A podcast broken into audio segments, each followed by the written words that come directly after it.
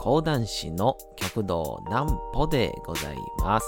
え皆様、10月の20日も大変にお疲れ様でございました。えー21日になってすでに数分が経っておりますが、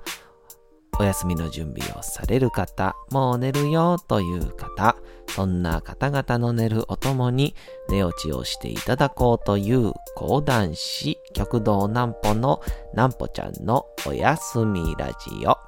このラジオは毎週月曜から木曜の24時から音声アプリサウンドクラウドにて配信されております。そして皆様からのお便りをお待ちしております。お便りは極道南歩公式ホームページのおやすみラジオ特設ページから送ることができます。内容は何でも結構でございます。ねえねえ聞いてよ南歩ちゃんから始まる皆様の日々の出来事や思っていることなどを送ってください。送っててくださった方のご希望の方には南歩ちゃんグッズをプレゼントいたしますので、住所、お名前をお忘れなくということでございましてね。えー本日10月20日でございますけどね。えー一応この本日の記念日というのが世界骨粗鬆症、骨粗鬆症デーということで、えー世界的にもそのこの世界、えー骨粗鬆症を改善をするために、えー努力をしていこうじゃないかという記念日に、えーなっているということでございましてね、えー骨粗鬆症 これうまく言わこれ今日何回言うんでしょうね骨粗鬆症。まあ、だからもう基本的にこのワードに関してはもうイメージってもうただ一つであのー言いづらいっていう。それのみなんですよね。骨粗鬆症。骨粗鬆症。でねこのまあ、あの世界的にも本当に何て言うんですか、まあ、食べるものであったりとか本当に今の時代って栄養不足というか、まあ、あの何て言うんですか？貧困とか食べれないとかあのそれじゃないのに骨粗鬆症になっている、まあ、骨が脆くなっているっていうのが、まあ、世界的にも問題に、まあ、特に先進国でね、えーなってるということで、まあ、こういう日が定められるらしいんですけど、でも、まあ、一、やっぱこう、そもと、小学校とか、えーまあ、ある意味、えー家庭にいる、まあ、なんて言うんでしょう、うん。まあ、もう青年を、成人をしてない頃、まあ、義務教育を受けている頃って、やっぱりこう、まあ、家庭にもよるんでしょうけど、まあ、お父さんが気を使ってる、お母さんが気を使ってる、おじいちゃん、おばあちゃんとか、まあ、それぞれ気を使う人は、まあ、別なんでしょうけど、まあ、結構、ある意味、給食とかも、まあ、健康に気を使う、まあ、それだけやっぱね、えー成長するために必要な、まあ、栄養っていうのは、本当にこう、まあ僕自身は恵まれて、えーいろんな環境で、えー摂取させていただいてた気はするなと思う。摂取させていただいてたって。なんか、なんとも言えない表現ですね。えー食べさせてもらってたじゃなくて、摂取させていただいてたっていう、これも言いづらいですしね。えーと思うので、えーだからやっぱ小学校とかのね、あの小学校の学校の先生をしてる、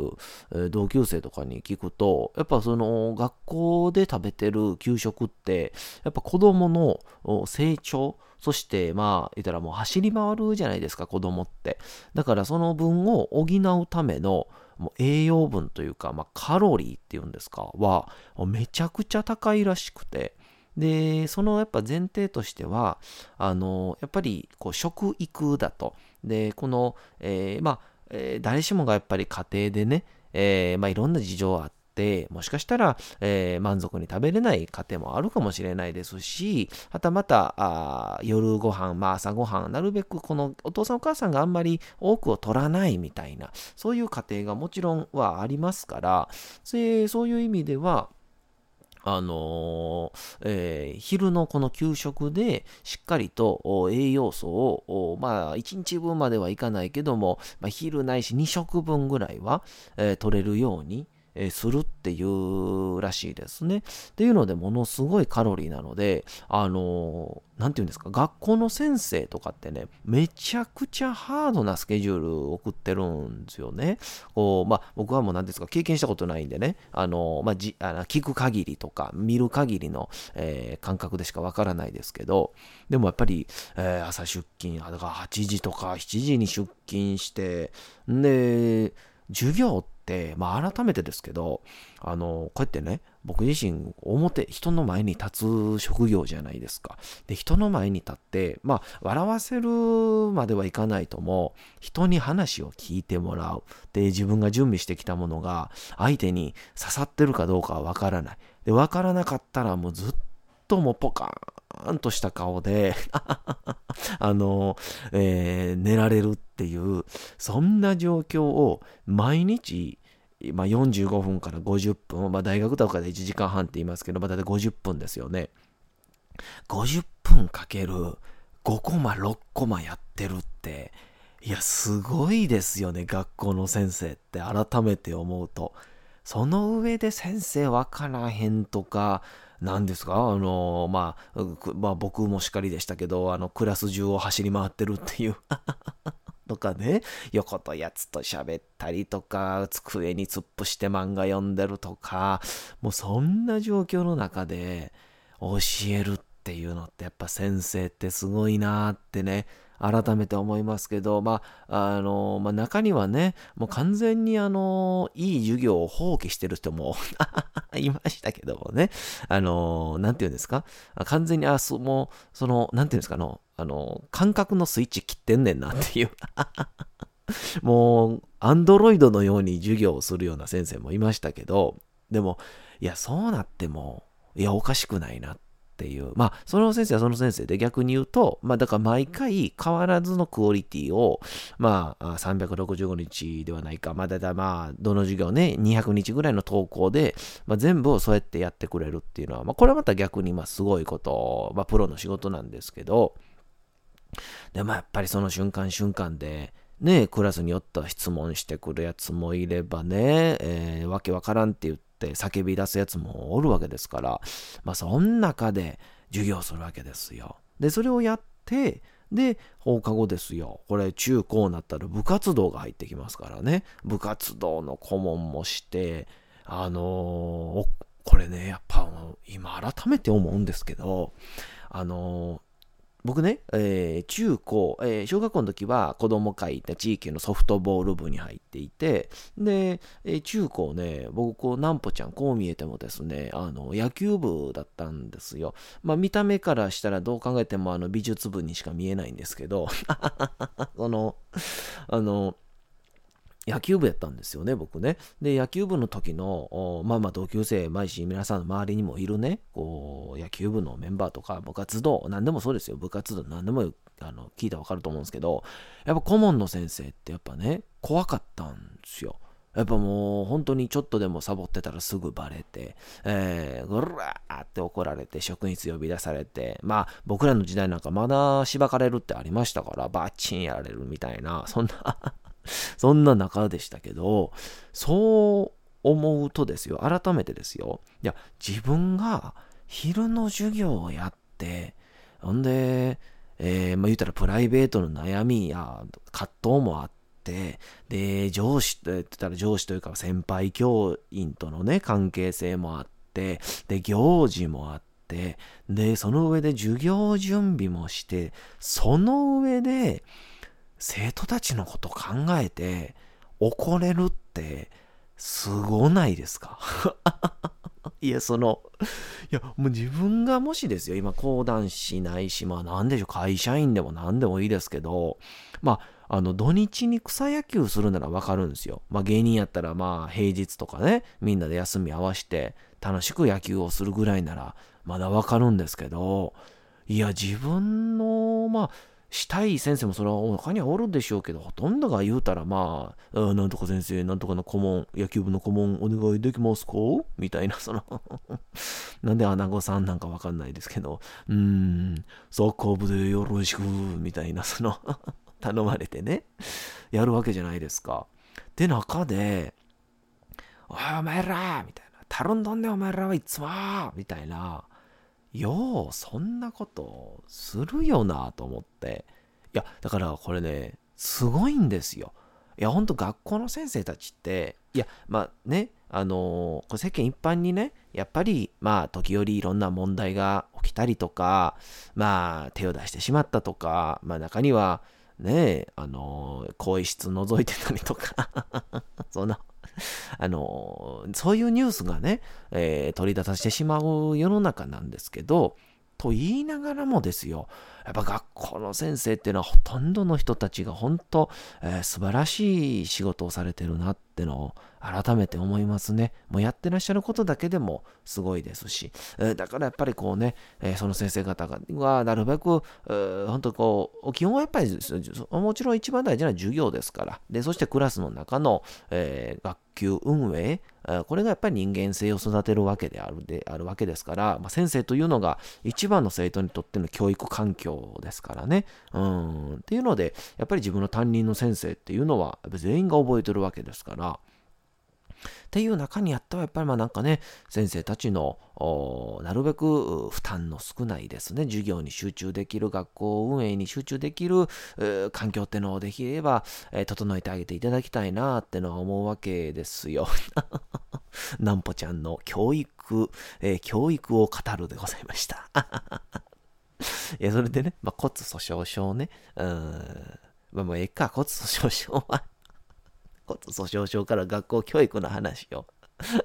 えー、してしまいましたけども。えー、これね、あの、今日ちょっとこう話そうと思ってたんが、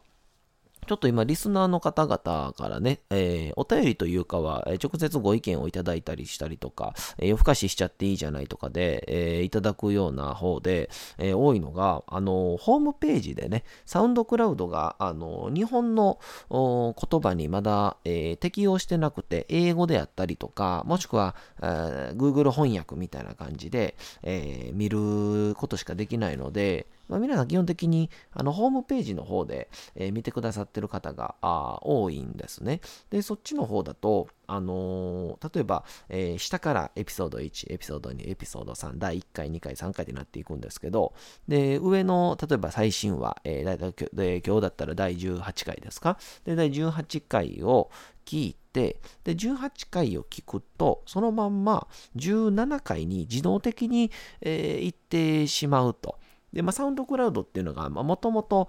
音楽をね、聴くように向けたあサービスでございますから、なんて言うんでしょう。できれば連続でね、流れるのが、えー、当たり前の、そっちがベースのアプリというかサイトなので、っていうので、ちょっと、うーん、向いてないんですよね。こラジオではね、30分聞いたらそのままお休みっていうために作られた もんじゃないですから、えー、サウンドクラウドが、あのー、なんぽちゃんに合わせた機能を作ってくれるわけないですから、あのー、初めの方は良かったんですよ。1回ないし、まあ、2回でも、まあ、大体トータル1時間ぐらいなんですけど、あの3回目、4回目になってくると2時間、3時間になってきて、これ18回目になると9時間に及びますから 朝起きてもまだやってるみたいな、そんな状況になってしまうので、えー、なんとか改善方法はないかなって考えまして、あのー、これ、一応ね、全員に適用できないのがちょっと心苦しいんですけど、もしかしたら他の携帯でもいけるのかな？一応あの、僕使ってるのが iPhone でして、で、iPhone のですね、あの、僕もこんな機能全然知らなかったんですけど、あの、時計のね、機能で、あの、タイマーっていうのがあるじゃないですか。まあ、大体ね、カップラーメン食べるか、まあ、もしくは、えー、ひたすら息を止めるのに使うタイマーなんですけど、それ以外にもあるやろっていうね。あの、そのタイマーのところで、あの、この終了、タイマーのところのあの、まあ、なんでしょう。音、音をね、えー、どうするかみたいなところ、えー、この開始とかキャンセルとか、えー、ところの下にあるね、音を決めるっていうところのやつを押してもらうと、一番下のですね、あのところに再生停止っていうのがあって、で、その再生停止を押した状態で、設定した状態で、え時間を設定すると、えその時間で、えこの携帯で、えー、何か再生してるもの、これ何でもいいんですよ。このラジオであろうが、まあ、ラジコとか、えーえー、ポッドキャスト、えー、ポッドキャストとか、あとは何ですかね、えー、iTunes とか YouTube とか、何でも再生してるものをこの時間で止めてくれるという機能がですね、えー、ついておりまして、で、これを使っていただければ、えー、自動的に、えー、例えば、えー、だいたいこのラジオ30分以内でございますから、まあ30分ちょっとぐらい、まあ25、6分でしてもらえれば、その時間で、えー、自動的に、えー、消えるようにはなっておりますので、えー、もしよければそちらをお使いいただけたらなと思っております。えー、これ iPhone はそれいけるんですけどね、他の、まあ、Google とか、まあ、言ったら、えー、なんでしょう、他のアンドロイド携帯ですかね、えー、そっちがいけるかどうかちょっとわからないんですけど、もし、えー、他のアンドロイドとかでも、えー、対応策があればあ、教えていただければ幸いでございます。うん、その時はぜひともですね、ねえねえ聞いてよ、なんぽちゃんのところで、えー、送っていただければあ幸いでございますが、えー、そんなわけでね、この、うちのね、プロデューサー、有香さんがですね、本当にこう、いろいろ今ね、頑張っていただいてまして、えー、なんて言うんですか？このサウンドクラウドのみならずですね、他のところでも聞けるようにできれればなと。まあ、できればその日本語対応してる、例えばあ iTunes やったりとか、Spotify とかね、えー、そういうところで、えー、対応してるのに、もし、えー、て言うんですか、えー、再生もできるようになれればですね、まあ皆さんのチャンネル登録も簡単になりますし、はたまた、えー、聞きやすくもなりますし、再生もしやすくなるっていうので、えー、ちょっと DJ、えー、DJ、このね、有香さんがすごいんですよ。もう DJ もしながら、僕のプロデューサーもしてくれながら、なんと最近、ねえ、小説書こうか言うてるんですよ。いや、ほんと、ほんと有能な人っていうのはもうね、同じ24時間なのに違うと思うんですよね。やっぱああいう有能な人って僕ね、なんかね、なんか有能な人だけに時間を売りますみたいな、あの、笑うセールスマンみたいなやつ着てるんちゃうかなと思って。トグロ、なんだと、えっ、ー、と、トグロ巻きようじゃない。な なんだじゃ、トグロ巻きようは、なんかうんちみたいな名前ですね。なんかね、えー、モグロ、モグロでしたっけね。あ、忘れちゃったわかんないけど、デーンってやつね、えー、そういうのがね、来てるんじゃないかなと思うぐらい、本当にこう時間を有意義に、えー、使ってはるんですけど、やっぱり1秒1秒無駄にしてないんでしょうね。そして好奇心というか、まあ、自分の中でこうモチベーションも上げることができるから、っていうので、えー、どんどんどんどんいろんなことに挑戦されていて、本当頭が下がる思いだなと思うんですけど、まあ、僕自身はその、え、話を聞きながら、え隣でですね、えー、コンビニの、えー、パスタを食べながら、ああ、うまい、幸せって言ってたんですけど、もうこの差ね、もう向こうはもうなんか、えー、サラリーとかのカロリーメイトとかね、えー、こっちの方がエネルギーと、え、カロリーがあるからええねんみたいな言いながら、健康にもええからって言いながら、えそれを食べながら、え小説書こうと思ってるとか、えこっちのこういう営業の宣伝すればいいんじゃないかとか、えそういうことを言っていただきながら、えだから小説書いてみようみたいなことも言ってるわけですけど、えこっちはコンビニの、えパスタに、えもう視界を全て奪われて、ああ、幸せって 言うてるわけですから。まあそんなんでね、えー、もうこれはもう得て増えてありますから。まあ、その代わり、えー、私はもう絶対にこれ一個だけ言えることはね、あの、やまないっていうね。もう、まあ、それはね、えー、それはなんぽちゃんだってね、いろんな悩むことはありますよ。でもね、やっぱどこかですぐに、うん、まあ、えっか？って思えるんですよね。これはなぜか皆さん分かりますか？しっかり寝て何も考えてないからです。そうなんです。あの、これね、皆さんいろいろね、あの、悩みとかね、えー、あると思います。それぞれに、えー、簡単な悩みやったり、深い悩みやったり、えー、時が解決することもありますけど、まず何よりできることはですね、まずはいい食事を整えることですから。そして何よりも一番簡単なのは寝ることでございますから、まあ、ほんとね、仕事忙しいってなったら、えどうかうまくやって、えどっか時間を詰めて、しっかり寝る。明日に回す。え期間を決めて。しっかりまず寝ることからね、えー、おすすめするのがこのなんぽちゃんのおやすみラジオでございます。あそれでは、えー、いろいろ喋りましたんで、お次のコーナー行きましょう。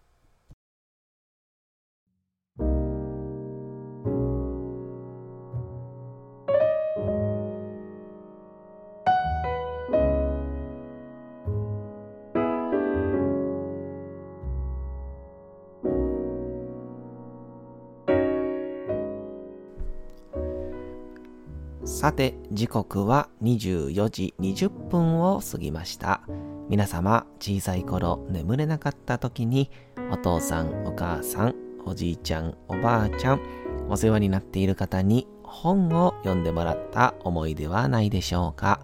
なかなか眠れないという方のお力に寝落ちをしていただければと、毎日美しい日本語の響きで綴られた様々な物語、小説をお届けしております。えー、さて、昨日に引き続きお届けいたしますのは、江戸川乱歩の人間椅子でございますね。えー、この作家の女性がですね、えー、書斎に、え、座って、えー、自分へのファンレターを読んでいるところから、えこの場面が始まるわけでございます。それでは本日もお楽しみください。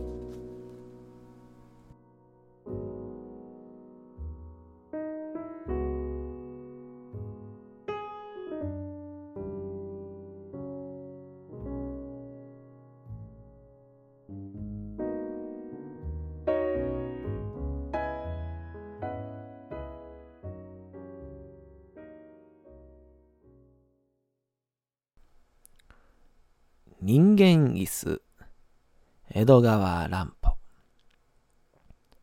奥様。奥様の方では、少しもご存知のない男から突然、このようなぶしつけな手紙を差し上げます罪を、幾重にもお許しくださいませ。こんなことを申し上げますと、奥様はさぞかしびっくりなさることでございましょうが、私は今、あなたの前に、私の犯してきました世にも不思議な罪悪を告白しようとしているのでございます。私は数ヶ月の間、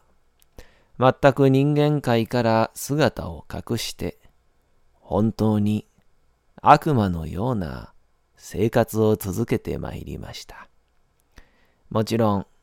広い世界に誰一人、私の所業を知る者はありません。もし何事もなければ、私はこのまま永久に人間界に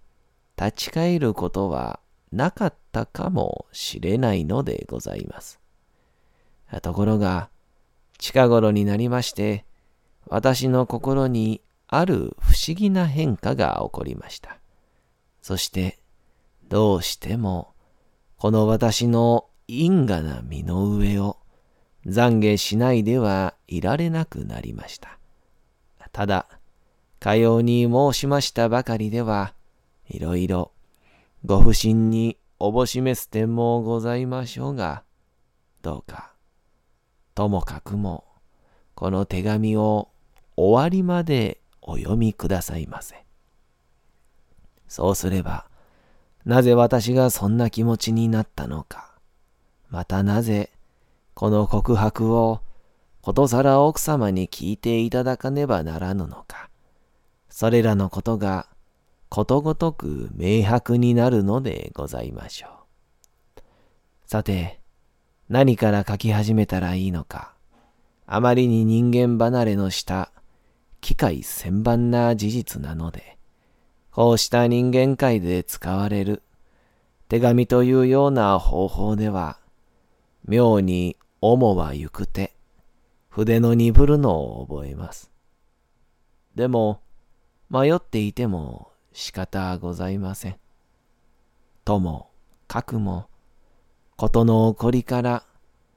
順を追って書いていくことにいたしましょう。さて、本日もお送りしてきました、なんぽちゃんのおやすみラジオ。改めてにはなりますが、このラジオは毎週月曜から木曜の24時から音声アプリサウンドクラウドにて配信されております。また、金曜日24時からは極道南歩の YouTube チャンネルにて、おやすみラジオとは打って変わって、南穂ちゃんの夜更かししちゃっていいじゃないと題したライブ生配信も行っております。チャット機能などのコメントもいただきながらの生配信ですので、ぜひぜひお越しください。そして皆様からのお便りをお待ちしております。お便りは極道南歩公式ホームページのおやすみラジオ特設ページから送ることが可能です。内容は何でも結構でございます。ねえねえ聞いてよなんぽちゃんから始まる皆様の日々の出来事や思っていることなどを送ってください。送ってくださったご希望の方には、なんぽちゃんグッズをプレゼントいたしますので、住所、お名前をお忘れなく、サウンドクラウド、YouTube ともどもにチャンネル登録をよろしくお願いをいたします。さて、皆さんね、えー、世界骨粗鬆デーでございましたからね、えー、皆様しっかりとカルシウムをとって、えー、栄養のあるものを食べて、えー、明日も頑張っていきましょう。というわけでございまして、10月の20日も大変にお疲れ様でございました。明日も皆さん、街のどこかでともどもに頑張って、夜にまたお会いをいたしましょう。なんぽちゃんのおやすみラジオでございました。おやすみなさい。すやすやすやーん。